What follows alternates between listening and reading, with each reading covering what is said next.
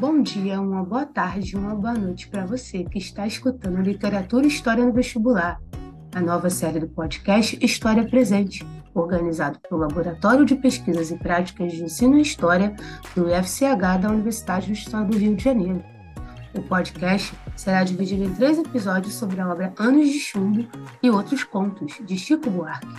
O primeiro, a gente vai falar sobre a vida do autor e as perspectivas da escrita da obra o segundo e o terceiro episódio, falaremos sobre a própria obra. O objetivo é auxiliar você que está no momento do vestibular, através uma nova técnica de ensino-aprendizagem. Francisco Buarque de Holanda, nascido em 1944, ou simplesmente Chico Buarque, é um músico, dramaturgo e escritor brasileiro. Nascido no Rio de Janeiro é filho do historiador Sérgio Buarque de Holanda e da pianista Maria Amélia Cesar Alvim.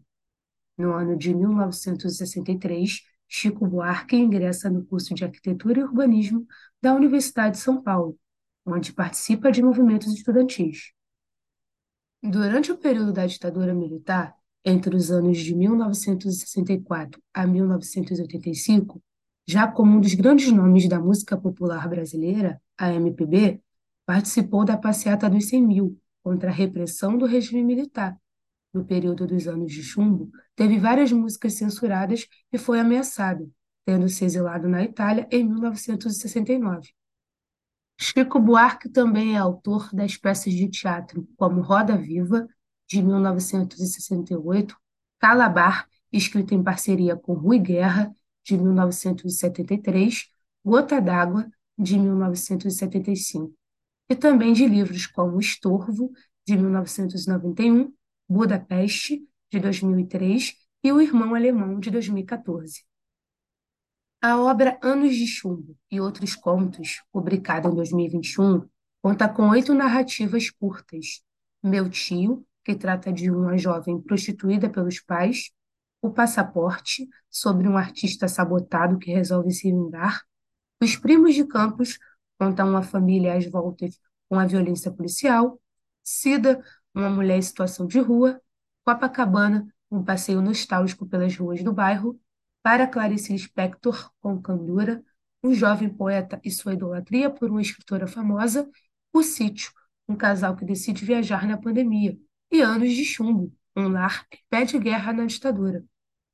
A princípio, os contos não possuem nenhuma relação e trazem em seus enredos parentes descontrolados e violentos, crianças perversas e em situação familiar de desamparo e negligência, moradores de rua delirantes, apaixonados por tempos idos e inalcançáveis e relacionamentos desencontrados.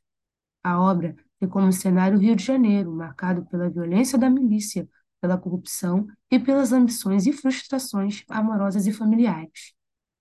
Por fim, sobre o título Anos de Chumbo, o autor destaca a repressão que fora exercida pelo governo militar, mesmo que de forma diluída, em todas as esferas da vida privada, onde as decisões passam a ser tomadas muitas vezes a partir de pontos de vistas egoístas e simplistas, nos quais o outro sempre aparece ou como aliado ou como inimigo definitivo do Estado.